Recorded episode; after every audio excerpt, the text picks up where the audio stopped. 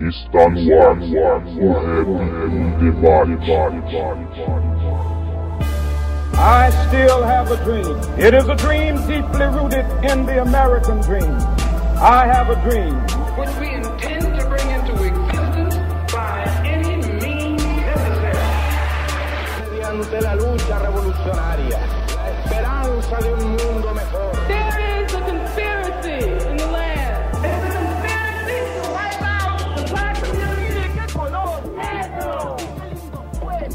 Salve, salve a todos os irmãos e irmãs conectados no site h2sm.com.br. Começando mais um episódio do programa O Rap em Debate, 27 edição. Eu sou o Alisson e mais uma vez estamos reunidos para trocar ideias sobre o hip hop, sobre a militância, sobre assuntos que são pertinentes à nossa cultura.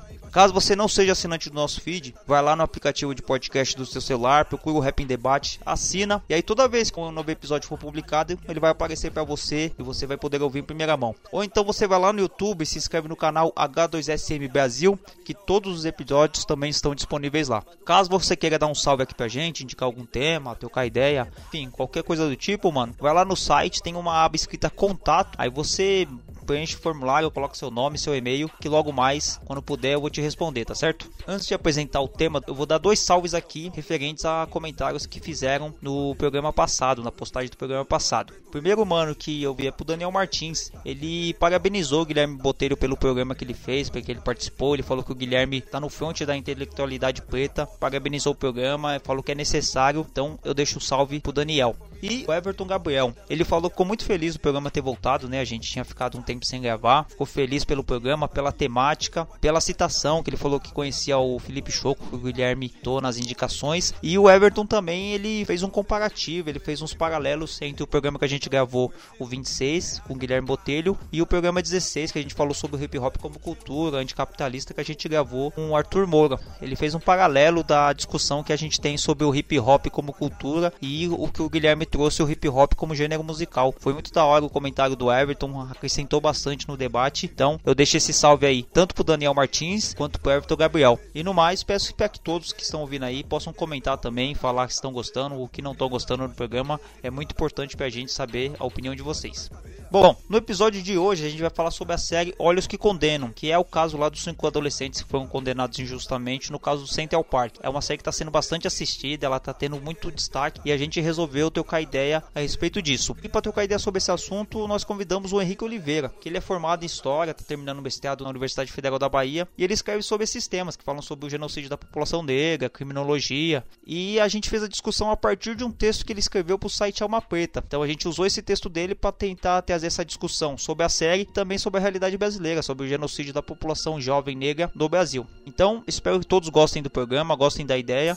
Fiquem agora com mais um episódio do programa O Rap em Debate.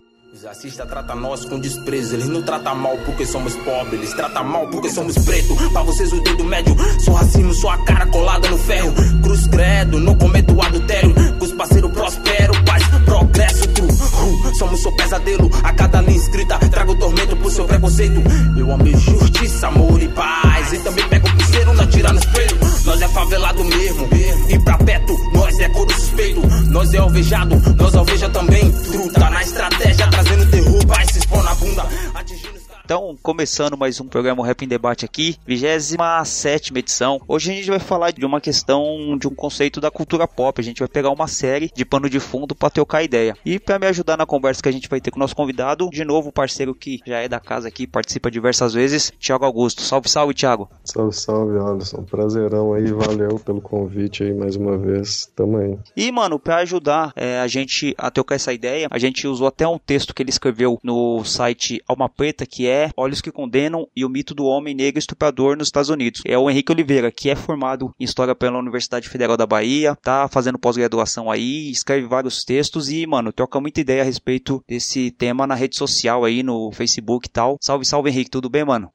Tudo tranquilo. Queria agradecer a vocês aí pelo convite, pela oportunidade de ter essa discussão. A série foi muito bem vista em todo mundo. Acho que é importante debater a questão em torno da série, daquilo que ela permite a gente perceber e trazer para nossa realidade brasileira aqui também sobre a questão racial. Da hora, Henrique. Eu que fico feliz, mano, de você ter aceitado aí. É difícil marcar às vezes aí, né, mano, os horários e tal, mas feliz de você ter disponibilizado um tempo aí pra gente trocar ideia. Ô, Henrique, antes de falar sobre a série, mano, falar sobre esse caso que, que a gente vai trocar ideia, eu queria que você falasse de você, mano, se apresentasse aí, falasse quem que é o Henrique, como que você começou na militância, na universidade, como que se deu a sua vida, mano? É, então, meu nome é Henrique Oliveira, tenho 30 anos, sou de Salvador. Basicamente, a minha inserção na militância, ela começou realmente na universidade, no movimento estudantil da UFBA, a partir de 2012, 2013, mas de forma mais efetiva, assim. De lá para cá, entrei no coletivo Negro Mineiro de Oliveira, que é uma frente de massa do PCB, que é o Partido Comunista Brasileiro. É, eu sou formado em História, como você falou, faço mestrado agora, estou terminando a pós-graduação. E meu tema de pesquisa né, é, é, basicamente essa questão em torno da criminalização. Né? Como a questão racial está envolto na questão de você criminalizar alguém. Né? Como você constrói narrativas e identidade do criminoso. Basicamente, minha pesquisa é essa, a partir disso eu tento escrever, eu formulo dentro desse campo do, do direito, da história, da criminologia crítica, basicamente. Da hora, mano. E quando você tomou conhecimento é, da série, você já, você já tinha pesquisado a respeito do caso dos cinco jovens negros ou a partir desse momento que você conheceu, mano? Na real, o que eu sabia pouco é que aparece no documentário da terceira emenda, né? Sobre encarceramento em massa. Aparece a questão do Trump, que ele pagou, né? Os artigos nos jornais para pedir pena de morte para aqueles cinco jovens. Mas até então, inclusive a diretora é a mesma, né? Do documentário Sim. Sim. e da série. Mas até então eu não conhecia a fundo o caso. Fui conhecer depois de assistir a série, fui buscar referências de jornais norte-americanos, li um pouco de inglês, assim, também uma ferramenta da internet para traduzir alguns textos. Aí eu fui buscar qual era o caso, né? Como se, se desenvolveu a questão da imprensa, os debates que surgiu no, no, período, e aí eu fui escrever o texto. Mas a partir de então, os textos que estavam na internet que faziam crítica, né? Análise crítica do documentário, nos portais mais, digamos assim, populares da internet sobre filme, sobre cinema, tratavam do racismo, mas não traziam o que dava fundamentação à condenação. E aí eu já conheço um pouco do debate sobre estupro e raça, inclusive aparece até no documentário da terceira emenda, também aparece lá um pouco da questão. No filme é Nascimento de Nação, que é o primeiro filme que é bem racista, aparece essa questão do estereotipo racial do negro violento, do negro estuprador. E aí eu fui escrever o texto para tentar localizar aonde o racismo se encaixava de fato. Porque só apontar que era racista na acusação, durante o processo, estava é, superficial. Porque o racismo é histórico, né? Então ele forma uma concepção de pessoa que atravessa a história. Então era essa herança desse mito que a série trouxe e estava em jogo durante o processo que for real da condenação dos cinco jovens, naquele fato. É, então, primeiramente aí, é, é, valeu o Alisson, né, pelo convite aí mais uma vez. O Henrique também, né, que tem acompanhado ele há algum tempo pelas redes sociais e, pô, tem seguido. Tem sido um grande aprendizado, né, porque na rede social é muito difícil a gente encontrar esses momentos de grande aprendizado e, e, e ele é um contato que, que me chamou muita atenção, assim, que tá dentro bem daquilo que eu tento debater. Eu tive a oportunidade de assistir até agora só o primeiro capítulo mesmo, mas muita gente está comentando assim. Mas antes disso eu já tinha lido o texto que ele publicou e também achei muito interessante, principalmente quando ele fala, né, da construção da imagem do, do inimigo, né, no caso. E eu no meu trabalho com juventude também nesse nesse processo de criminalização, bem nessa nessa pegada da criminologia crítica também, acabo me defrontando com essas questões, né? E é muito difícil lidar com isso a gente dentro da universidade. Tem toda essa questão da constituição do homem negro enquanto sendo o inimigo, né, que o Estado historicamente persegue. E na série também traz um elemento diferente que, que são jovens, né, são sim, menores sim. de idade. E eu no meu trabalho eu me deparo com exatamente com os jovens menores de 21 anos de idade, assim, né, Como que você vê isso, esse, esse novo elemento, a juventude, nesse processo? A juventude, ela é perseguida muito mais pela questão do seu potencial, né? Então tem a questão de que o jovem ele é perigoso porque fisicamente ele tem vigor, né? Por exemplo, a discussão toda da penalidade que Foucault traz, que a criminologia traz, é a questão da virtualidade, né? Aquilo que o jovem pode fazer. Não a todos os rolezinhos no Rio de Janeiro ou em São Paulo, nos shoppings, visavam essa juventude. Que a juventude, ela tem uma capacidade de fazer coisas pela questão da própria idade, né? De não, de não ser pouco mais avançava na faixa etária, então a juventude ela é vista como perigosa tanto pela questão da sua, do seu vigor, tanto pela questão racial, como pela ausência né, de políticas públicas sociais, é, educação, emprego, espaço para lazer, né, espaço para cultura. Então acaba que se construiu esse inimigo, tanto que todas as discussões que passam, por exemplo, para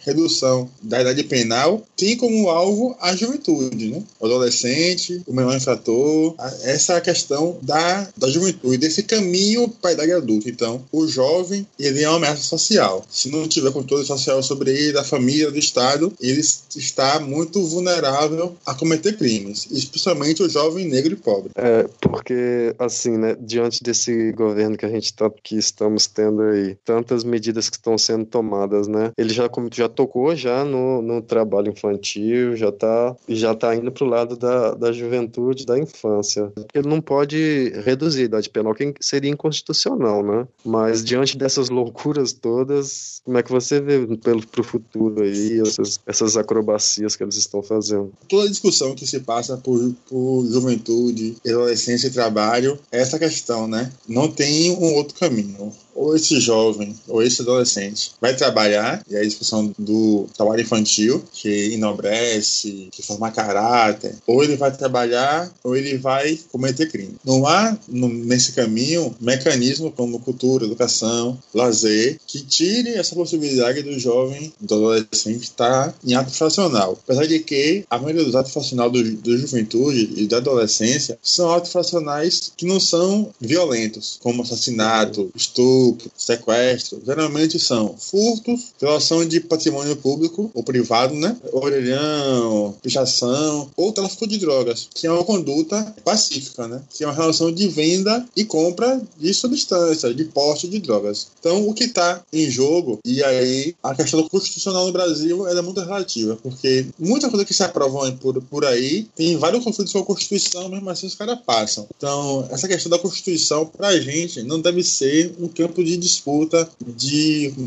posso dizer, que a gente pode esperar que o STF, por exemplo, julgue constitucional, porque a gente não pode confiar nesses caras uma coisa que é constitucional acaba passando nas leis e tudo. O que está em jogo, na minha visão, é aumentar o controle social sobre a camada pobre. Por isso que o trabalho uhum. não é o filho dos empresários, sabe? não é o filho uhum. da classe média que vai trabalhar em casa. Trabalho infantil é uma coisa. Quando a gente usou o exemplo, ah, eu dei meu pai na loja. Minha mãe tinha uma, uma lojinha, eu trabalhava lá de tarde. Mas trabalho infantil não é isso. Trabalho infantil é você trabalhar para ter uma renda para sustentar a sua casa e não auxiliar os seus pais na horas vagas, sacou?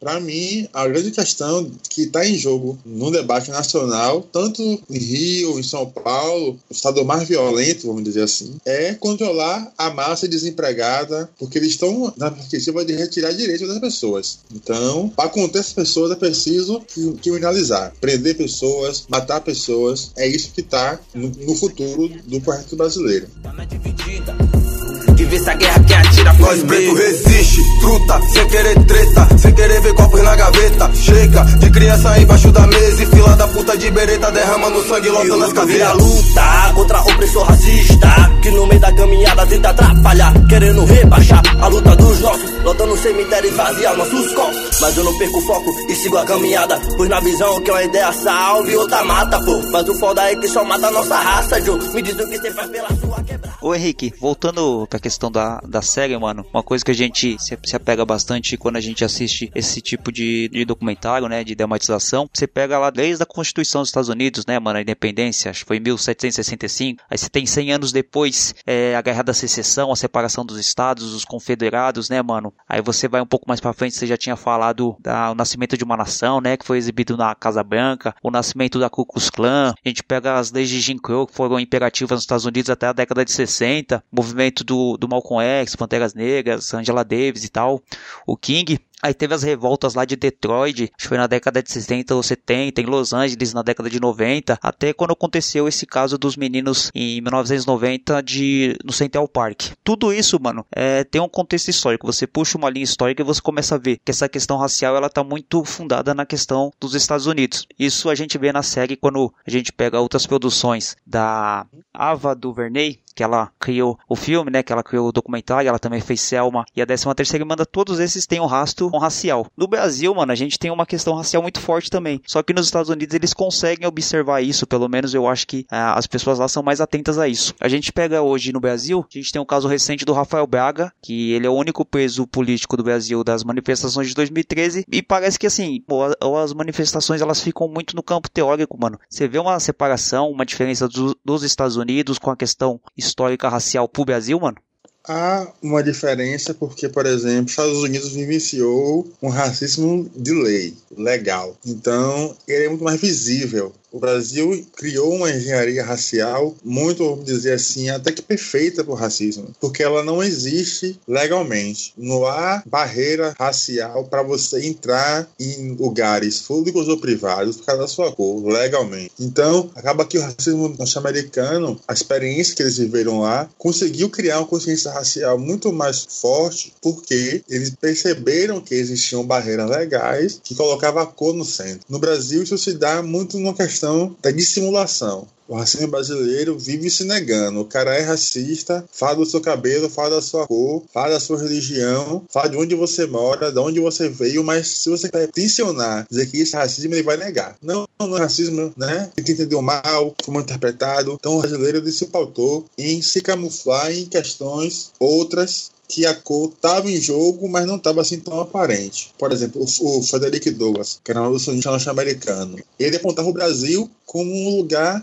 sem racismo. Né? Ele chegou a conhecer pessoas que conseguiram cargos no Brasil imperial e negras e achava que o Brasil não tinha racismo, não tinha barreira de cor, mas tinha, mas não era formalizado. Então, os Estados Unidos, pela experiência do Pantera Negras, de símbolos né, importantes como X, Martin Luther King, entre outros, lá que aqui também tiveram algumas figuras, também tem ainda, mas o racismo brasileiro tratou de evitar politizar a questão racial ao nível como os Estados Unidos fez. Então, grande, o grande mote do racismo brasileiro era não deixar claro que estava sendo racista. Por isso você tem uma população negra norte-americana muito mais consciente do que é ser negro do que é brasileira. Haja visto que no Brasil isso tem aumentado. As pessoas no Brasil hoje se declaram mais negras né, do que antes. E isso é um fruto desse, dessa discussão, desse enfrentamento com o racismo brasileiro, né? de perceber que você não é negro porque você não tem aquela pele, né, da cor de Pelé, vamos dizer assim. Mas assim, o brasileiro ele,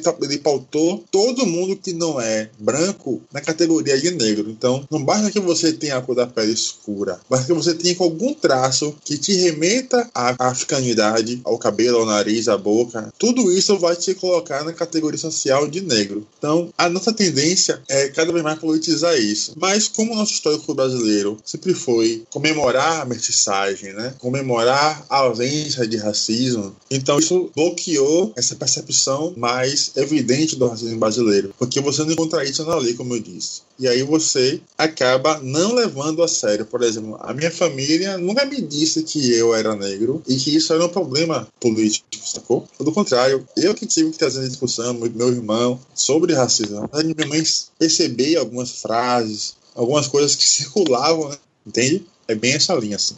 Tem um, um texto, mano, de um sociólogo, ele é o Horaci Nogueira, que ele fala sobre o preconceito racial de marca e o, preco- e o preconceito racial de origem. Que ele fala que o, nos Estados Unidos é o preconceito racial de origem Uhum. e no Brasil é o de marca. Então, pessoas negras que estão no Brasil hoje, que não se consideram negras, por uma questão de embranquecimento social e por todas essas questões históricas que você falou, elas vão chegar nos Estados Unidos, se um dia forem para lá, elas vão ser consideradas negras, porque é uma questão de, de- da origem, né, nos Estados Unidos, de você, se você tem uma pessoa, se o seu pai, sua mãe, o seu avô for negro, você vai ser considerado negro também, até porque a questão da miscigenação lá é também uma E- questão que não, não é tão aflorada quanto aqui no Brasil, né, é, nos Estados Unidos as pessoas elas são pouco miscigenadas, né, bem menos do que o Brasil, porque- até porque o casamento interracial era proibido até a década de 60 ou 70, não me lembro. Então, você vê isso aí também, a questão da miscigenação, essa questão da tão falada democracia racial que acaba enfraquecendo esse movimento negro para se, se autodeterminar, as pessoas se autodeterminarem? Com certeza. Estados Unidos, por exemplo, tem até um filme, se não estou enganado, é Estado Livre de Jones, que é um- uma história de um cara que estava na guerra de secessão e ele sai da guerra e funda um local, é história real. Ele funda um espaço onde os escravos iam para lá fugidos. Né, para viver em liberdade. Esse lugar não tinha escravidão. É uma, uma região assim autônoma ao Estado norte-americano, bem na região ali do sul, se não estou enganado. E nossa, na cena do filme, assim, mais pro final, o, o neto dele, no, no julgamento, porque de infringir raciais de discriminação. Porque a avó, a esposa do Jones, lá atrás, é uma escravizada. sabe? Ele se pautou na No Brasil também. No Brasil também, a nossa branquitude não se, não se miscigena, né? Não se mistura também. Mas não usa essas categorias, né? Ela não criou, por exemplo, proibição do casamento interracial. Mas, por exemplo, dizia às pessoas, até pessoas negras, mais claras, para casar com pessoas brancas para limpar o sangue da família, né? Para tirar a herança da pele, da, da, da sociedade negra. Então, o Brasil também teve políticas de pureza racial, mas não nesse nível dos Estados Unidos. tá? A gente, a gente, os nossos pais, nossos avós, a gente vai perceber que eles aprenderam determinados conceitos raciais, é, eugênicos, biológicos, de não misturar com pessoas negras, sacou? De embranquecer a sua descendência, né? Limpar o sangue da família. Meus pais ouviram muito isso dos avós, das pessoas do lugar onde moravam, né? Então isso circulou bastante no Brasil. Que tinha o objetivo, no final, de impedir a miscigenação, sacou? Ou de promover a miscigenação para branquear as pessoas, sacou? Turns willies to bitches, controlling your fate, a hole in your plate. Fuck the show dates, I want the whole state. The squad's harassing all of y'all niggas who flashing. We doing this to trade leeway, delay the nigga we spray. No ignoring us, me and the Uh, I got a new mouth to feed. I'm due south with keys. Y'all pick seeds out your weed. I watch cowards bleed.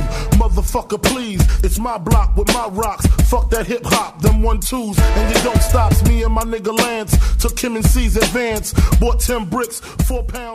Pois é, diante desse, desse tema que vocês estão falando aí, né, de- é, da democracia racial, é, inclusive as implicações, né, dessa concepção de, da existência de uma, de uma democracia racial, acho que todo esse processo de escravismo, processo de, de até o próprio processo de- do trabalho em si, né, é tudo resultado de um processo também de, de retirada de concepção do que é ser humano, né? Eu falo isso porque eu tenho lido um- uns textos e, e tenho encontrado bastante soluções, saídas, porque dentro da psicologia é difícil, né, cara? É muito uma ideia muito eliti ainda é muito elitizado. Então, o que que eu acredito no, no meio disso tudo aí? Que por exemplo, lá no sócio educativo, a gente chega lá, se você lá, empiricamente você conversa com a galera e tipo, a maioria são negros, mas quando você vai conversar com eles, eles não dizem negros. Tem um, um grande, uma grande tendência ao embranquecimento. Eles dizem eu sou moreninho, moreno, café com leite, vários adjetivos e, e sempre na tendência do, do branqueamento. E, e aí, velho, é um tabu, né? Porque tem um conflito de facções, pá. Então, não existe um reconhecimento ali, saca? De quem realmente são, tá ligado? Africanos em si é, que estão no meio de, de, é, dessa diáspora. É muito, é, é muito difícil, velho, porque torna todo o trabalho que a gente que, que a gente tenta fazer uma, uma, parada muito complicada porque já é institucionalizado. A institucionalização já faz isso. A institucionalização já é resgatar, limpar esses meninos, essa galera da rua, saca? Então, quando a gente tenta fazer qualquer trabalho, não dá. E esse eu vejo como uma das grandes consequências. É a perca, assim, de noção geral de quem são e a divisão que isso acontece, que dificulta muito com que, que haja um, um tipo de união para promover novas agências, né, velho? Novos agências e eu acho que no questão de enfrentamento é o que a gente mais mais busca, né? É, então, resumindo, diante disso tudo que eu disse, desse contexto que eu estou inserido, quais, quais alternativas, assim, lutas você percebe que, que tem mais saídas? Porque o debate do colorismo também, ele, ele é muito difícil, saca? É muito difícil debater essa questão do colorismo, sempre gera conflito, é muito complexo, velho, saca? Então, assim, queria saber de você, experiências que você já teve, alternativas, como que você vê isso, como que você trabalha com isso, é, para além da academia, digamos assim? Assim, a militância não vai dar conta de tudo, por exemplo. A experiência das pessoas vão levar elas à luta, assim. Não, não tem uma, uma resposta pronta para lidar com essas questões. Acredito que as pessoas se mobilizam e elas percebem que é necessário estar naquele campo de luta, sacou? Então, mais cedo ou mais tarde, as pessoas podem ou não serem levadas para a luta racial, né? para essa consciência, para despertar desse, dessa experiência do que é ser negro no Brasil. Apesar de a gente estar na militância, nos, nos atos, nas panfletagens, ainda a gente não consegue chegar no espaço micro das pessoas, né? Uhum. No cotidiano, assim, de entrar e discutir, convencer, porque a nossa vida também é meio cheio de percalços, de tarefas outras que não permitem que a gente esteja no espaço público, né? Então, como a gente vive hoje no ambiente muito mais violento, vamos dizer assim, na política muito mais é, controlada por uma minoria, então acaba que as pessoas estão alienadas não porque elas é, não querem discutir isso, né? As pessoas não têm acesso aos espaços de debate, sacou? Aos uhum. espaços de discussão e de decisão. Não só discussão, porque a discussão fica numa questão teórica, mas preciso decidir,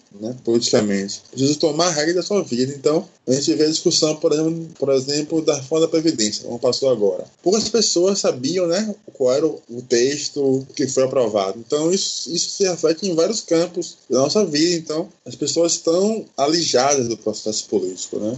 Então ela não se identifica com aquilo ali, tem repulsa, então é muito difícil ter uma resposta pronta. Acho que o que vai fazer mesmo as pessoas estarem no local é a experiência, é a necessidade. Eu vou nessa linha aí, é a prática mesmo, assim. Uhum. Chega um momento que eu vou ter que uhum. mobilizar, sacou? Uhum.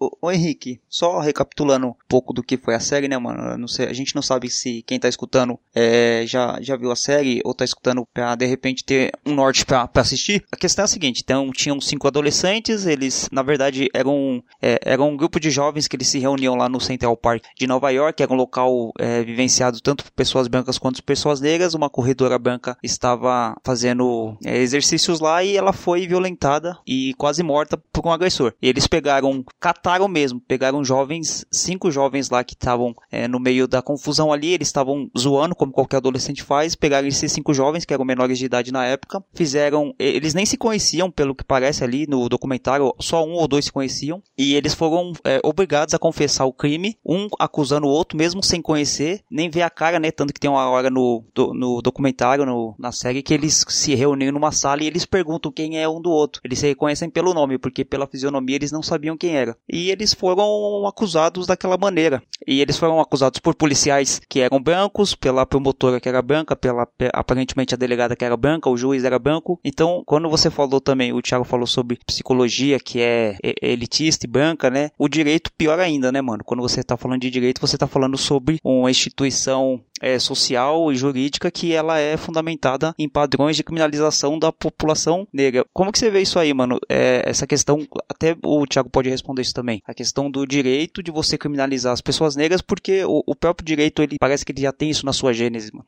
É, aqui no Brasil, por exemplo, o direito e o, o Código Penal surge em 1930 para garantir que o escravo não mate o senhor. Lá tinha um dispositivo que dizia assim: a pena de morte era aplicada ao escravo que, com mais outros 20 escravos, fizesse uma rebelião dentro do, da fazenda e matasse o seu senhor. Com a revolta dos malês, em 1935, isso mudou. Foi o escravo que matasse o senhor, o feitor ou a família do senhor. Então, o direito, ele sendo um mecanismo de você gestar a sociedade. É uma forma de você gerir os problemas sociais. Acaba que tudo conflui para garantir a dominação. O direito visa essa lógica de proteger uma classe social que detém o poder, os meios de produção, as terras, as fábricas, o dinheiro, daqueles que não têm. E em sociedades como a nossa, que são racializadas, a brasileira, norte-americana, as pessoas negras estão mais vulneráveis socialmente. E o direito acaba fisgando, né, selecionando as pessoas mais vulneráveis. Então, que não é só o direito que é o único caçador disso. O direito não é autônomo à economia, à política, né? a, esse, a, a, esses, a esses campos. Então, a criminalização das pessoas negras nos Estados Unidos que a série trata, faz esse resgate de que a sociedade acaba acreditando muito mais fácil que um jovem negro é potencial ladrão, é potencial estuprador. Essas pessoas que o sistema penal acaba selecionando na ponta do policial e que chega até o superior da mão do promotor do juiz. As pessoas brancas estão num ambiente social diferente, têm recursos diferentes para reagir, para se defender de acusação, né? para conseguir persuadir um promotor, convencer um jurado então, os estereotipos servem para isso, né? Para moldar e dizer quem são as pessoas. Então, se produziu uma visão nos Estados Unidos que a série retrata que os homens negros são violentos, que eles são estupradores e que eles violam mulheres brancas. Como a vítima da mulher branca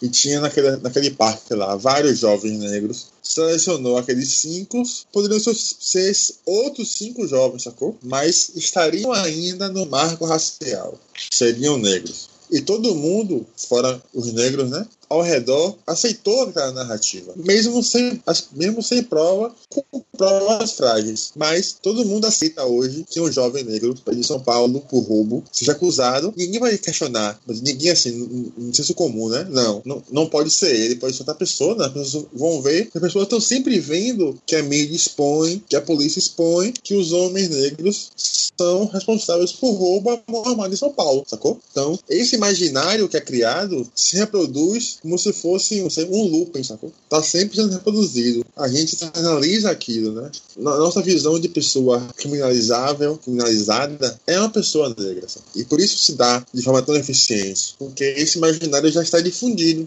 tá ligado?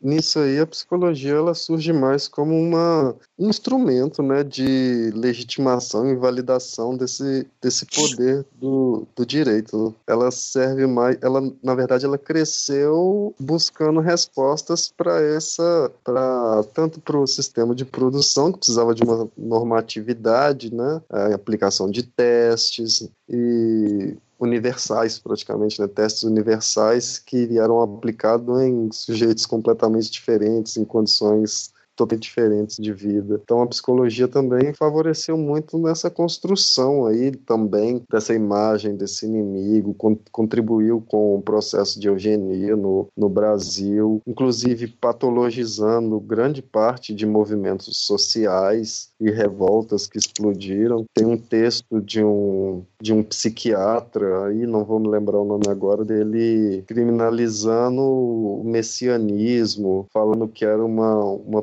psicose coletiva, algo nesse sentido. Então, a, a, os saberes da psicologia sempre vieram para legitimar a, a, a, ordem e buscar a normatização. É nesse sentido que eu falo que ela é elitizada, né? Então a gente já é, a gente absorve muito disso e, e tenta escapar, mas eu acho que até hoje isso acontece, né? Isso é reproduzido até hoje. Desde os primeiros jesuítas lá que tentavam doutrinar o, é, índios e, e, meninos escravos, é, passando aí pela, pelas, pelos abrigos, pelas casas de recolhimento ali, logo na criação da FEBEM. E a psicologia sempre esteve envolvida nisso aí. Aí às vezes você se pergunta, pô, a psicologia já lutou pela libertação daqueles ditos loucos, né, dos manicômios, ou tentou buscar uma humanização aí nesse, nesse tratamento, sei se assim posso dizer. E por que que na questão do, do aprisionamento ela se mantém omissa ainda, né? Apesar de você ter uma pequena vertente dela que tenta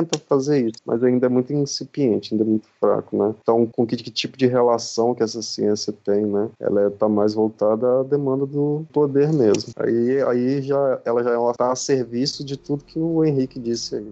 Você vê eles crescerem.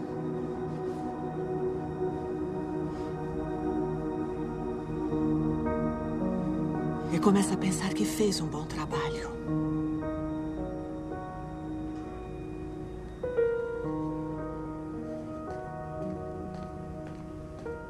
E aí, uma noite, você desvia o olhar.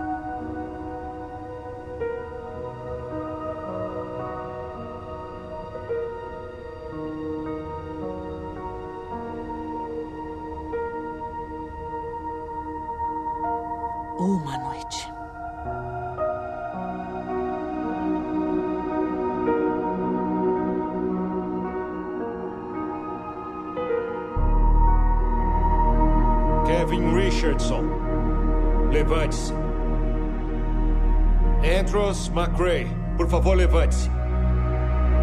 Youssef Salam, levante-se. Raymond Santana Jr., levante-se. Corey Wise, levante-se. Em nome do Estado de Nova York, em relação à acusação de estupro em primeiro grau, a acusação de agressão em primeiro grau, a acusação de agressão em segundo grau, a acusação de formação de tumulto em primeiro grau, a acusação de estupro em primeiro grau, a acusação de roubo em primeiro grau, sodomia, a acusação de tentativa de homicídio, de abuso sexual, a acusação de sodomia, a acusação de tentativa de assassinato de Patricia Miley. O júri considera os réus culpados, culpados, culpados, culpados, culpados, culpados. O quê?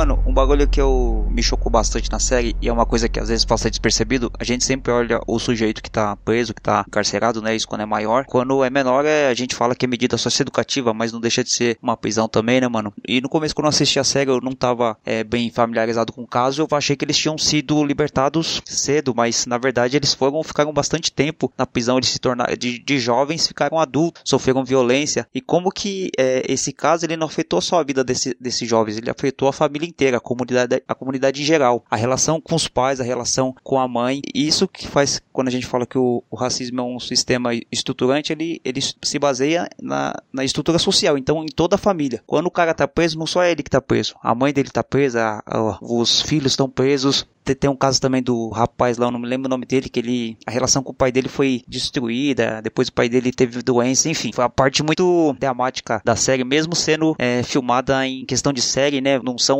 atores que sofreram aquilo, mas você começa a sentir um ódio também do sistema e você começa a se sentir bastante infeliz com aquela situação. Como que você vê tanto o Henrique que viu a série, como o Thiago também, mano, que trabalha com esses meninos aí, como que você olha a, a consequência da família ser afetada também por isso, por essa questão racial? O caso foi o. Acho que é o Anton McQuay, McQuay, algo assim. Foi o cara que. O pai, né? E também ah, foi muito delicado, porque o pai dele acreditou na narrativa policial, que ele seria liberado depois de assumir a acusação.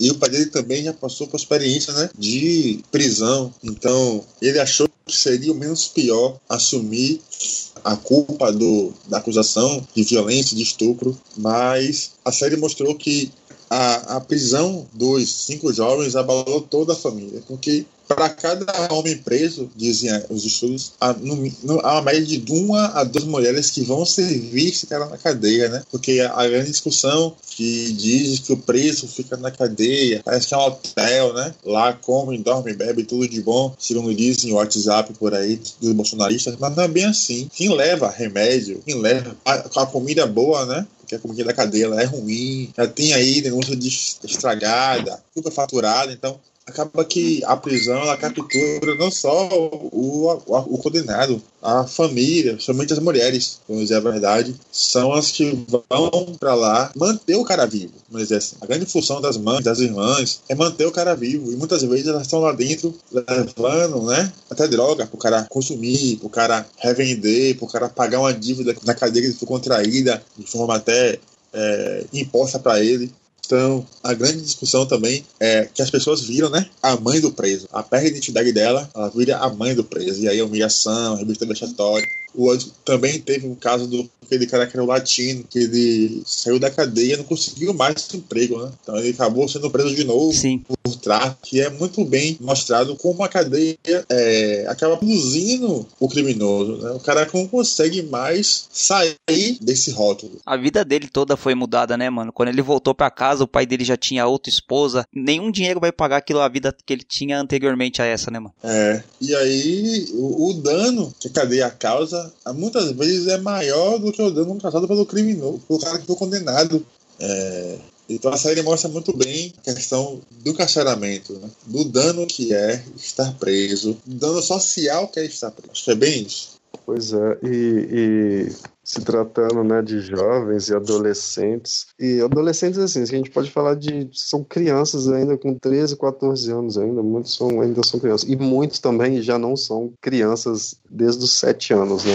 Então, por exemplo, você perguntou a questão da família, né? A família vai sofrer, já sofre antes mesmo de do moleque ser preso. Por exemplo, o menino muitas vezes estava trabalhando, saiu, teve que sair para trabalhar e, e na própria relação com o trabalho ali, naquele convívio, ele ele aprende alguma coisa, vender uma parada, tal. Ou seja, atrás de dinheiro mesmo, o menino acaba se envolvendo, saca? E esse se envolver, a gente querendo ou não, muitas muitas vezes eles, eles ajudam a família da, da, desses meninos. Só que os meninos saem da escola não é para ficar jogando bola, saem da escola para conseguir algum dinheiro para levar para e, e isso não é legitimar o trabalho, entendeu? Isso é o que acontece. Isso acontece pra caramba. Só que os meninos que vão preso, como o Henrique bem disse aí, existe uma seleção para isso. Existe é um funil. Eles vão pegar ali poucos. Isso aí do lado de fora tem muitos, saca? Então ali, ali são os meninos que tipo tiver que sair da escola porque não não tem escolaridade, a maioria tem moleque de, com 10 anos de atraso na escolaridade, saca? Que já é difícil arrumar um emprego para ele, mesmo que você quiser arrumar um emprego para ele, vai ser difícil arrumar um trampo cara, saca? Que não, um, um, trampo digno, assim, saca? De um jeito que, que um menino de 18, 19 anos quer trabalhar também, também não quer somente capinar, tá ligado? É, mas aí a família, depois que o menino vai pro sócio educativo, vai preso, né? Tanto faz a família sofre ainda mais, porque ela ainda começa a ter os gastos, além de não ter os gastos, tem os, o sofrimento psicológico que aquilo ali traz, saca? Fica sem a ajuda do menino, saca? Quando o menino sai de lá, ele não sai de lá com nenhuma possibilidade, pelo contrário, aí que acabou mesmo as possibilidades dele, aumenta as possibilidades dele voltar, porque a parada é, é o que chamam da ilusão, né? As ilusões re, de se ressocializar. Então a família, assim, a família sofre antes, durante e depois sofre bem mais, saca? Porque eu achei que não devia estar me divertindo. Num romance, ou sei lá, enquanto você está aqui. Sou parte do motivo de você estar aqui. Deixa eu te falar, eu. Eu tava para baixo nesses últimos dois anos. E eu. Eu me sinto. culpada de você estar aqui. Não precisa, não tem que se sentir assim. Não, tá tudo bem. Como você tá? Eu tô levando. Tipo, levando. Eu achei que você viria me ver antes, mãe. Eu tava tentando. Não, não é fácil conseguir vir até aqui. E tem muita coisa acontecendo. Mãe, eu sei. Não é fácil, filho. Tá tudo bem. Tudo bem. Tô com saudade. Mas você tá aqui agora, isso que importa. Como é que você tá? Já estive melhor. Posso fazer alguma coisa? Qualquer coisa? Não, meu bem, não tem. Nada que possa fazer. O seu irmão veio visitar você? Qual deles? Você sabe qual deles. O único que viria te visitar. Não. Ô, ô mãe, talvez ele possa vir da próxima vez. Talvez. Fala que eu pedi. E como Como é que estão as coisas aqui para você? Estão meio esquisitas. Eu tô bem, mãe. Eu tô bem. É. Eu sei. Mãe, desculpa pedir isso, mas dá pra pôr uma grana na minha conta na lojinha? Olha, não precisa ser muito, qualquer coisa ajuda. 10, 20. Só. Só no caso de eu precisar. Meu filho, eu não tenho nada para dar para você. Não tenho nada. Mas vou dar um jeito nisso. E também, é, você citou isso aí da família, o Thiago. Na série, a família, pelo menos o que aparentou na fa família, é que, mesmo com os advogados, tinham sido provado que não eram os jovens e a família é, tinha acreditado que não eram eles. Mas quando ia ter a visita, ficava aquele sentimento de, pô, por que, que você tá aqui? Parecia que, ao mesmo tempo que eles acreditavam na inocência, havia uma culpabilização, por que, que eles estavam ali, por que, que eles não tiveram outro caminho. É, não sei se você teve essa impressão, Henrique, você que assistiu a série até o final, mano, de quando a mãe ia falar pro filho, o filho pediu uma ajuda, pediu um dinheiro, aí a mãe falava que não tinha, que não tinha de onde arrumar, e perguntava do pai, perguntava dos irmãos, só que ficava um sentimento de que assim, o, o jovem tava lá, a mãe tava fora, mas parece que tinha uma culpa nele, porque ele, ele tava lá, mesmo ele sendo inocente, ele era culpado pela cor da pele dele, que ele tinha sido pego é, no, no Central Park, nem foi a vítima de agressão que acusou eles, porque no documentário, na série, ele, ela fala que ela não lembra de nada, mas há essa culpabilização. A culpa de quem tem a cor da pele que é errada naquele determinado local e na, naquela determinada hora, né, mano? Sim, sim. O Corey Wise, né? Ele acaba na cela lá, na parte da solitária, ele passa a refletir as escolhas. Né? Se eu não tivesse ido com a galera, tava com a namorada, com fome, tava comendo e tal, e aí a galera passa, chama ele, ele vou no voo e vai. Ele passa a refletir, depois de preso, as escolhas. Se eu não tivesse ido pro parque, né, eu estaria aqui preso. Então esse dilema sempre, sempre volta nas, na série. E acaba produzindo essa autoculpa para todo mundo, os pais que estavam meio, dizer assim, foram negligentes com os filhos, né? menor de idade, à noite, saindo sozinhos, e só que os, os condenados, né, os jovens, acabaram pensando no que foram feitos, nas coisas que foram feitas, né? sendo que não foi isso que determinou a condenação. O que determinou mesmo foi a escolha que o Estado fez em prender eles e jogar a culpa para cima de alguém. Alguém tinha que pagar aquele crime, porque tinha um contexto também por trás. Né? Nova York estava com um índice alto de estupro, acabou que virou um caso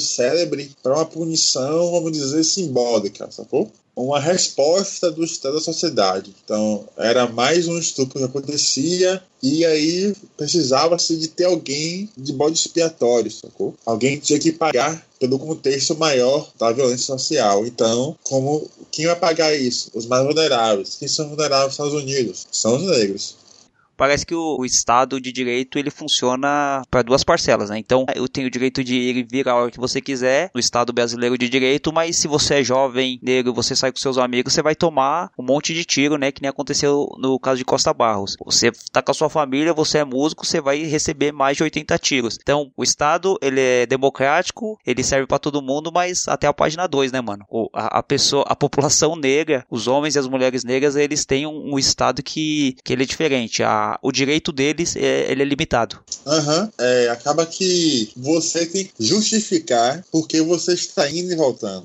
Geralmente a abordagem é: está aqui para quê? Para onde? Vou fazer o que aqui? Então, o direito de ir e vir ele não existe de fato. Acaba que você tem que justificar porque você está com aquela roupa, naquela companhia, se você trabalha, se você estuda, quando de, todo mundo tinha de ir e vir. Por exemplo, tem um protesto, fecha a rua. Ah, de ir e vir dessas pessoas. Tem que deixar passarem. Mas quando você é um jovem negro e está na rua, determinado horário, está no local, você tem que explicar ao policial por que está ali, porque você é visto como uma ameaça. Se você está ali, você pode ser potencial assaltante. Então, o, o ir e vir é muito limitado, muito restrito. Toca ninja deu luz no solo segregado. A era das chacinas depois das 10, todo excluído. Vira alvo vivo, candidato aos claclabum e velório coletivo. O pedido do secretário de segurança específico. Soldados, atenção, sem testemunho e feridos. Abatam pelo cabelo, pela roupa, pela cor. Só cuidado com a laje com cinegrafista amador. Dá um vazio, vê que ainda não fiz o escrito. Com poder de evitar os enterros coletivos. Que os antigos vizinhos de rua, depois dos booms, se tornem vizinhos de sepultura. Meu sonho é. Então, Rick, é, diante de você, você falou pra caramba aí sobre a questão sobre um processo histórico, né, de construção, falou aí da série, falou da juventude também, e agora falar a questão do, das drogas, é, essa questão de legalizar, tem muita gente querendo uma legalização só para poder fumar, outra galera querendo pela medicação, outra galera querendo lutar pela acreditando que isso vai reduzir o índice de encarceramento e homicídios e criminalidade, e, e existem várias narrativas aí aí nessa defesa. Acho que massa ter todas elas, mas e como que você vê as implicações disso para esse processo de encarceramento? Esse é um tema que eu gosto muito. A proibição, ela no Brasil data essa proibição mais geral e ampla da maconha, cocaína, ópio, data de 32 em diante, 37, da década de 40 começa já a ter uma repressão aqui e ali a venda dessas substâncias, porque, primeiro ponto, a medicina social passa a se estabelecer, então, criminalizar as drogas, algumas drogas, para garantir que o poder médio, que é a farmácia, tenha o monopólio dessas substâncias. Além de que há uma ferramenta muito importante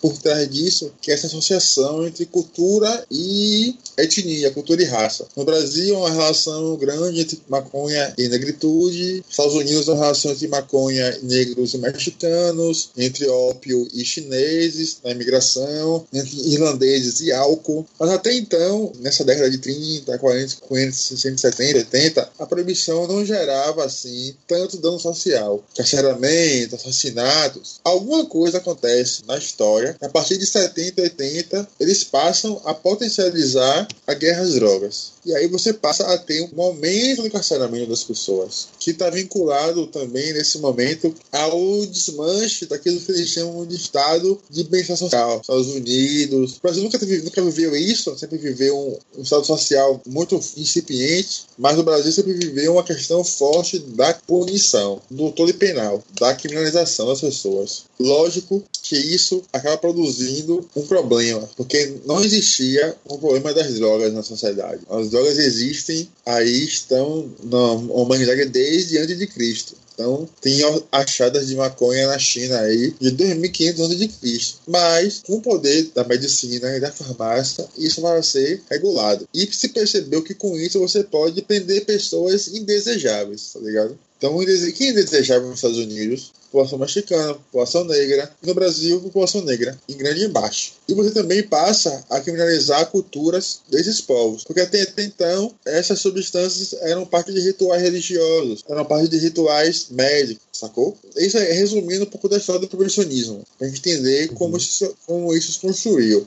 Eu acredito que nós temos que legalizar todas as drogas que estão proibidas hoje. Porque uhum. se não há regulação do Estado, mínimo que seja, quem regula isso é o tráfico. E aí você não, você não tem controle sobre o que se usa. No Ceará, estava dando teste de, de, eh, de, drogas na, na polícia, estava dando que cocaína não tinha nem cocaína dentro, sacou? Cafeína, tinha argamassa, tinha andador, mas não tinha cocaína. Então isso é muito pior do que consumir cocaína. Sabe? Então, a desculpa da saúde pública, do direito da saúde pública, de você não é, consumir substâncias que podem é, causar mal a você, não se justifica. Porque tem açúcar aí, tem álcool, tabaco, que também fazem mal à saúde das pessoas. No entanto, não há política social de regulação. O, o tabaco até houve a redução do consumo do tabaco sem dar um único tiro a partir de uma campanha de publicidade né, anti-tabaco, de dizer cigarro causa câncer, causa, causa importância sexual, enfisema pulmonar, ah, o, o fumante passivo também fica doente. Então, o consumo de cigarro reduziu bastante. Lugares foram proibidos de ter consumo de cigarro, sacou? E na minha visão, essa é a grande bandeira da, nossa geração, que é desmontar o proibicionismo. Lógico, o proibicionismo caindo não vai acabar com o racismo de vez, que nem a escravidão acabou com o racismo. Mas, a partir do, proibicionismo, se opera o racismo. Porque a gente fala de guerra às drogas e pensa logo na comunidade de favela, é, de favela, num bairro periférico, onde há tráfico de drogas, policiais enfrentando criminosos. Mas a droga não está só ali, a droga está em toda a cidade, mas a guerra só está na região pobre. Então, o que se converte, na verdade, é uma guerra às pessoas. E nessa guerra às pessoas tem um CEP, tem uma classe e tem uma cor específica de quem vai morrer nessa guerra, de quem vai ser preso nessa guerra. Porque não dá para acreditar que aquele jovem do seu bairro, do meu bairro aqui, que vende um pouco de cocaína, um pouco de maconha, é o cara que tá rico por causa de drogas, sacou? Uhum. Não é. O tráfico ele tem dois setores: o varejo, que vende na ponta nas ruas, nos prédios, nas esquinas, nos becos de vielas, tem um atacado, é quem produz essa quantidade de drogas imensa, que transporta para a Europa, manda para a África, manda para os Estados Unidos. Então, esses caras ganham dinheiro com drogas. O varejo não ganha 0,001% do que ganha esse comércio do atacado. É pensar a lógica da Ambev. Quem ganha mais dinheiro? É a Ambev ou é o cara do bar da esquina? É a Ambev que ganha, que produz, que distribui. Então, eu sou a favor de legalizar todas as drogas para a gente tentar reduzir o número de violência social, de encarceramento, de morte de jovens na mão de policiais e de até esse dispositivo que é acusatório, sacou? Você pega um cara hoje na periferia que tá com droga no bolso, ele tiver na mão droga e dinheiro, possivelmente ele pode responder a um processo de tráfico de drogas, sacou? Uhum. Porque droga na mão e dinheiro indica que ele está traficando drogas. Então, é preciso desmontar o proibicionismo para reduzir a violência da população negra. Enquanto ele, enquanto ele existir, ele vai produzir violência só nas pessoas negras, nas pessoas pobres. Porque a minha questão é o quê? Eu trampo com essa galera e, por exemplo, se você for olhar na lei, a legislação tem a Organização, a Organização Internacional do Trabalho define como as piores práticas de trabalho infantil né, a utilização de crianças e adolescentes para o comércio e tráfico de drogas, né? Mas aí quando o menino que é apreendido traficando, ele é visto como um, um, um, bandido que deve ser aprisionado. Ele não é visto como uma criança né, que deveria estar sendo protegida desse, desse trabalho. E eu vejo que, que é, uma, é muito difícil debater isso pela moral, né? A gente é atravessado por essa moral que não, de, não, não deixa a gente ver que a maioria dessa, dessa galera toda tá, tá, tipo, tá trabalhando, né? Aí a gente vai e fala, pô, pô a sociedade fala ah, é, tá trabalhando porque não, não tá trabalhando porque é vagabundo, tá com preguiça, não quer, mas na verdade aquilo é um trabalho, né? Aquilo ali, fazendo aquilo ali, ele tá mostrando que ele tá querendo um trabalho. E o que não teve é um trabalho e toda, toda a estrutura para que ele conseguisse aquilo. É, então a minha questão é, ah, mas eu acho que você também já respondeu, né? Porque, tipo, exatamente, tipo, vencer essa questão do proibicionismo para poder inicialmente é, conseguir conseguir reduzir também a questão do encarceramento tal e toda e, e, como você já disse também o aspecto da criminalização e demonização de toda a cultura africana né? É, então acho que tem tem isso aí. A ideia que eu já também já vi já li em alguns alguns textos foi de que provavelmente a criminalidade migraria para outra atividade assim tal. Mas aí já seria né um, um, um debate mais mais posterior. Mas é, é massa. Foi, valeu pela resposta. Isso também aí. é uma questão, um debate de futurologia, né? Ah, vai migrar. Uhum. Vai migrar para onde? Tipo, ninguém sabe para onde vai migrar, até porque isso é um mecanismo criado pelo próprio Estado. Então, você criou um crime e quer acabar com ele porque você criou esse crime que uma vítima. Tipo, não é um crime que é contra o patrimônio, sacou? Tem pessoas uhum. que querem tirar o celular de alguém, tirar um carro, quer tirar algo do outro, ou contra a vida que quer matar, que quer estuprar. Não é. São pessoas que, de forma voluntária, querem consumir substâncias e vão até elas, sacou? Não há coerção. Ninguém que tá obrigando você a comprar cocaína, maconha e crack, tá, tá ligado? Não há lugar uhum. nenhum experiência que você vê pessoas que estão lá sendo coagidas a comprar ou a consumir. Não é, é voluntário. Então, você não pode criminalizar uma conduta pacífica, porque autolesão não é crime. Se você, se você tentar se matar, você não é preso por isso, você não morrer, sacou? Você sentar no mesa do bar, compra cachaça, compra álcool ou cerveja, compra cachaça, compra compra o que for, fuma cigarro e ninguém se preocupa se você vai passar mal ou não, sacou? Então o que há de verdade É uma hipocrisia da sociedade que internalizou o proibicionismo e fica dizendo que, ah, não, faz mal. O que faz mal, faz.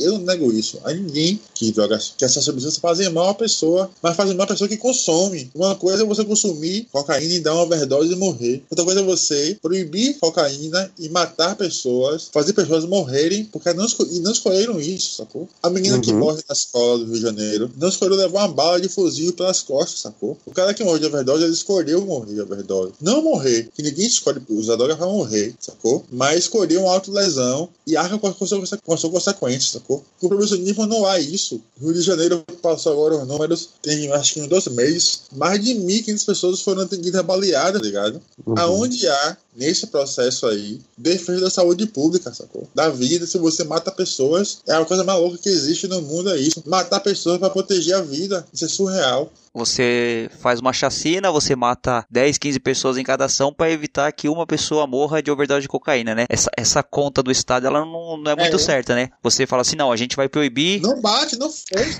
você vai proibir porque a, a, droga faz mal e ela pode levar à morte, só que para não, pra não levar uma ou duas pessoas à morte por uso de cocaína ou qualquer outra substância, você mata um monte de moleque, você mata um monte de pessoa que não tem nada a ver com tráfico, é só morador de área de risco. E é muito louco isso aí, né? Isso aí é uma falácia gigante. E outra coisa que é muito, muito louca quando a gente uma ideia, eu também eu sou, sou favorável a esse tipo de ação, eu acho que não tinha que ser proibido nada, até porque quando a gente pega alguns livros de proibicionismo, que a gente pega a história, é, o tempero já foi proibido, a pimenta, é, o café já foi proibido, o açúcar, então essa questão moral, né, do que a gente se atenta à questão do tempo, do nosso tempo, fala assim, ah, a maconha é o demônio, é, a cocaína ou qualquer outra substância, daqui 100 anos, provavelmente as pessoas vão fumar maconha como fumam cigarro não dá para saber também, é uma futurologia, mas é, o exemplo do passado é esse. E quando as pessoas falam assim, ah, mas se liberar maconha vai todo mundo usar, ou se liberar cocaína vai todo mundo usar. Eu quero saber quem que é a pessoa em sã consciência que tá esperando uma lei entrar em vigência para ela acender um baseado. Quem é a pessoa, ah, eu não fumo maconha porque é crime, então quando passar a ser é, descriminalizado eu vou fumar. Quem é a pessoa que faz isso? Ou que usa um, um pino de cocaína ou uma pedra de crack? Essa desculpa é outra, né? Não, se, se liberar todo mundo vai usar. Mas quem que vai usar? Quem não usa hoje?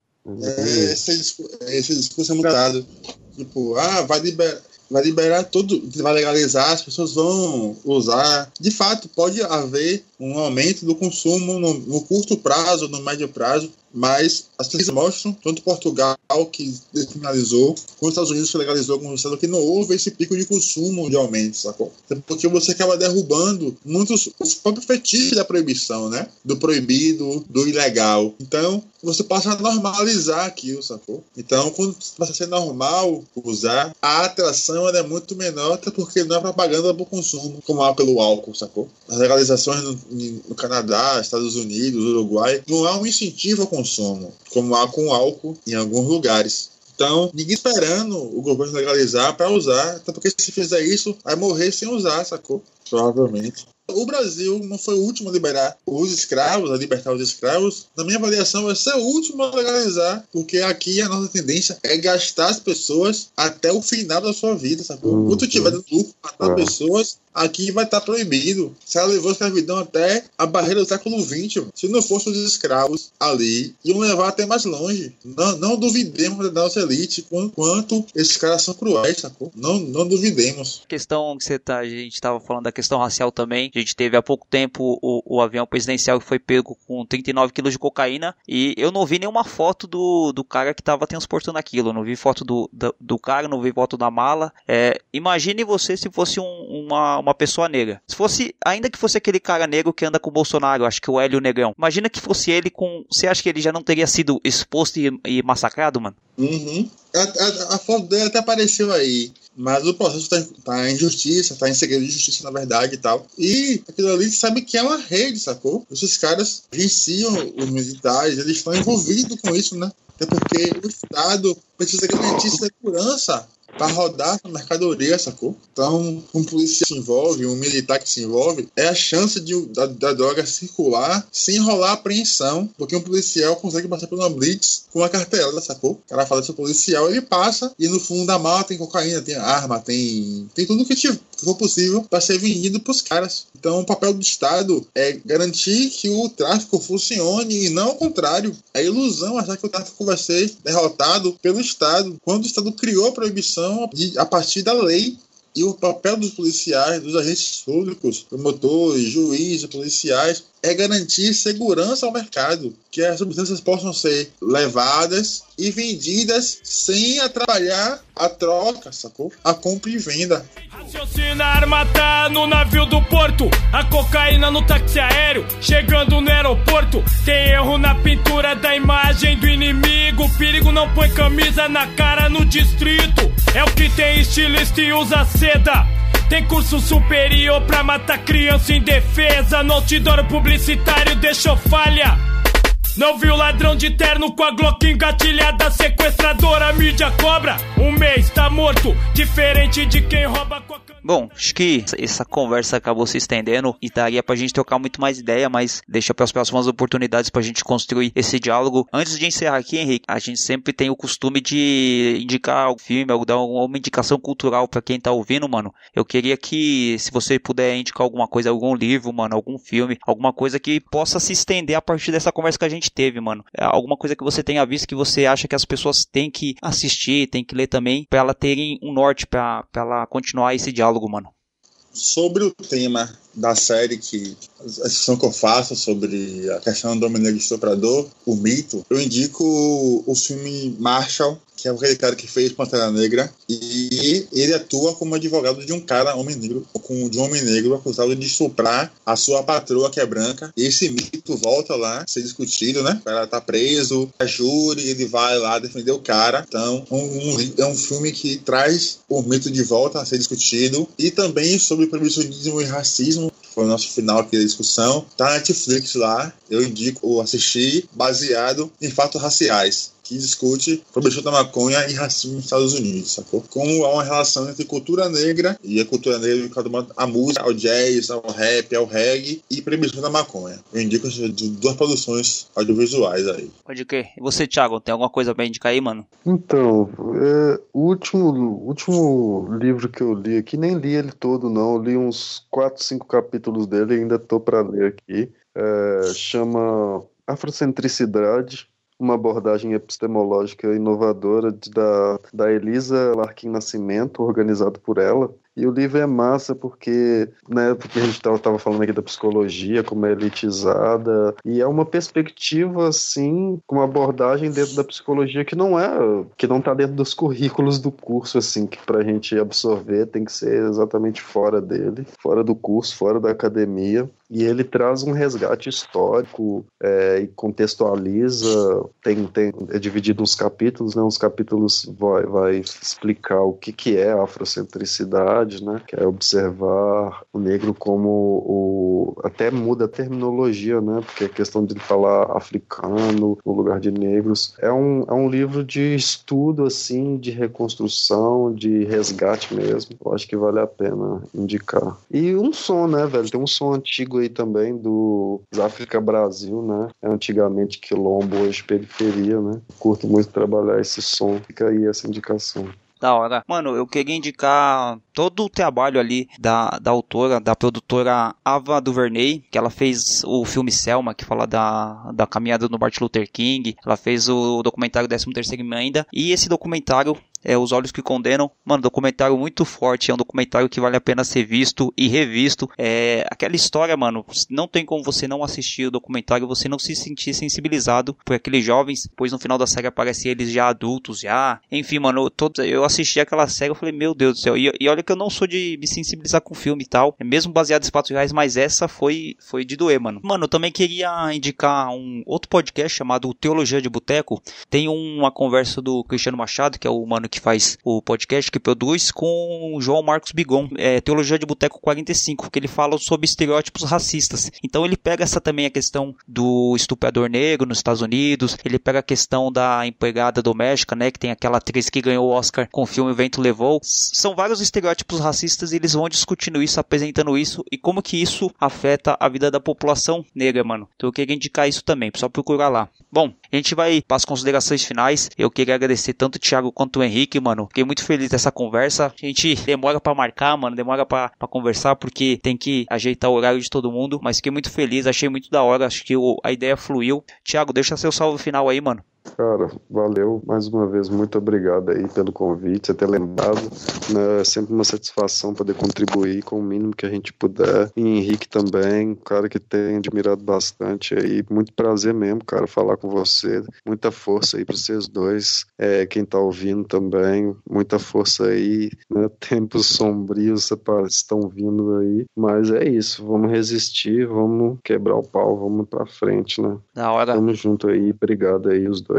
Firmeza. Ô Henrique, mano, queria te agradecer muito de você ter colaborado, disponibilizado seu tempo aí pra trocar ideia com a gente, mano. É, seu texto foi muito bom, as ideias que você tem trazendo. Também acompanho você lá na rede social. Fiquei muito feliz de você ter aceito o nosso convite, mano. E queria que você deixasse um salve final aí, falasse sobre o seu trampo, desse algum contato, alguma, algum site que você escreve, mano. Deixa a sua consideração aí. E no mais, mano, só agradeço a sua participação, mano. Foi muito enriquecedor. Valeu, Alisson. É, obrigado pelo convite. Nunca participei de podcast antes. é, então você... Vão vir outros convites, tenho certeza, mano. Eu tô na rede social, Facebook Henrique Oliveira, também Henrique Oliveira no Instagram, também Henrique Oliveira no Twitter eu colaboro com três sites, com a RV Online, que é onde eu já escrevo desde 2015, a galera de Aracaju me chamou para escrever para eles. Estou lá desde 2015 escrevendo ah, mensalmente, às vezes quinzenalmente, depende do, do, do, meu tempo. Eu colaboro com o pessoal do Alma Preta, que é de São Paulo também, a galera também é totalmente preta e tal. É importante falar para pessoas pretas também, tem uma referência mediática de informações que filtrem né, a nossa existência e também colaboro com o Smoke Boots, que é um site de discussão sobre proibicionismo ligado às drogas, né? Debate direito, economia, ligado à proibição das drogas. Então, quiser acompanhar o que eu escrevo nesses três sites aí, então, meus textos. E é isso. Muito obrigado. Aqui sentido flores prometeram um mundo novo. Favela, viela, morro, de tudo um pouco. Tentam alterar o DNA da maioria. Rei zumbi, antigamente quilombos, hoje periferia. Levante as caravelas, aqui não daremos tréguas, não, não. Então que vem a guerra, Zulus, África, zumbi. Aqui não daremos tréguas, não, não. Então que vem a guerra. Sempre a mil, aqui. África, Brasil, pra quem fingiu que não viu, a cultura resistiu. Num faroeste de caboclos revolucionários. É o ser zumbi que zumbazinho zoado do zumbizado Além da rua. Quem faz é você no proceder. Querer é poder, atitude é viver. Hoje centuplicaria o meu valor. Eliminando a dor que afeta o meu interior. Querem nos destruir, mas não, mas não vão conseguir. Se aumentam a dosagem, mais iremos resistir. Evoluir, não se iludir com o inimigo que transforma cidadão em bandido, perito em latrocínio. Os hereditários sempre tiveram seus planos. Ao lado de uma par de dólar furado, falso e se encantam. É cadeira de balanço é cadeira elétrica? Gatilhos, tiros na favela e o sangue escorre na viela. Um dia sonhei que no campinho da quebrada era uma fábrica da Taurus. Ainda bem que era um sonho, aí fiquei um pouco aliviado. Mas algo em meu pensamento dizia pra mim: Porra, se na periferia ninguém fabrica arma, que abastece isso aqui? O sistema não está do lado da maioria. Já estive por aqui, sei lá quantas vidas e continua a covardia. Somos madeira que cupi no rói, a gente supera todas as drogas e as armas que estão aqui. Devolveremos em guerra. Aqui sentido flores prometeram um mundo novo. Favela, viela, morro, tem de tudo um pouco. Tentam alterar o DNA da maioria. Zumbi, antigamente quilombos, hoje periferia. Levante as caravelas, aqui não daremos tréguas, não, não. Então que vem a guerra, Zulus, África, zumbi. Aqui não daremos tréguas, não, não. Então que vem a Mundo guerra. abominado, desorientado, não seja um minigame manipulado. Ignore a ação do sistema, mas por outro lado. Faça sua taboca, levante sua paliçada. Prepare-se, não acredite em contos de fardas. A fumaça é o veneno que destrói as flores. A visão do mundo, diversos fatores, subjugado a valores. Consome a essência, em troca a sobrevivência. Assim espalham a doença, a fé, a crença. E o povo lamenta. Tantos destroços, tanta perda. Fio de 500 volts em muitas consciências. Vejam pulseira de ozônio, pânico da atmosfera. As coisas não estão nada bela, é só esse planeta Terra. Acredite, há milhões de anos o poder impera, o oprimido resiste e o opressor insiste na guerra. Refúgio, ver nuvem negra brilhar, sistema o alvo certeiro. O mal aplicado diante de princípios morais, lamentos, levantamentos, históricos monumentos. Carne e osso, meu corpo não é blindado, seu peito. Biografia, plano real. Agora nos encontramos mal, excelentíssimo senhor presidente do território nacional. Do sistema escudo, guerrilheiros do mundo. Hulk 13 levou o zumbi, o redentor. Agora o jogo virou, quilombos guerreou, periferia acordou. Cansamos de promessas. Volta pro mato, capitão, pois já estamos em guerra. Aqui sentido flores prometeram um mundo novo.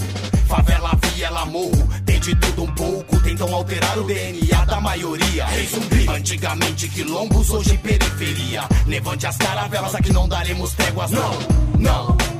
Então que vem a guerra, Zulus, África, zumbi. Aqui não daremos tréguas, não, não. Então que vem a guerra. Meditação, hino da redenção. Os deuses encorajaram as almas dos fortes a não se prender à ilusão. É, na sombra do otário que se esconde o mané. É, na hora que o bicho pega que a gente vê qual é que é. Evite atrasalado, tem pangaré que não vale um prato. Aqui é lobo do mato, tem xerife assustado com um cavaleiro solitário. Aprende sésamo, quem não gosta de cara pálida. Acham que sabe de tudo, mas na verdade não sabem nada. Controlam as doenças, controlam dinheiro, controlam os cartéis, controlam os poteiros, modificam o ar, criam cérebros atômicos. É o pai de família no bar enquanto o filho está matando. Sugam da terra, injetam no próprio homem. Alteram a natureza, olho no mar, fogo no monge. Jardins do Éden, as flores têm cheiro de morte. Olhe o seu próprio coquetel molotov. Aqui sentido flores prometeram um mundo novo. Favela, viela, morro, tem de tudo um pouco. Tentam alterar o DNA da maioria. Zumbi, antigamente quilombos, hoje periferia. Levante as caravelas, aqui não daremos tréguas, não, não. Então que vem a guerra, Zulus, África, zumbi. Aqui não daremos tréguas, não, não. Então que vem a guerra.